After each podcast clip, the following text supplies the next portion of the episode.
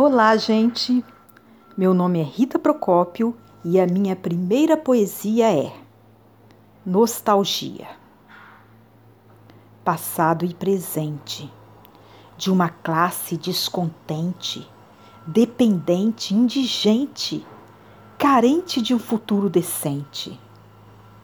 Essa classe sem magia que seguia o seu dia desfolhada de poesia e ia por sua vida morta, com dor e sem alegria, em busca de magia, driblando a melancolia.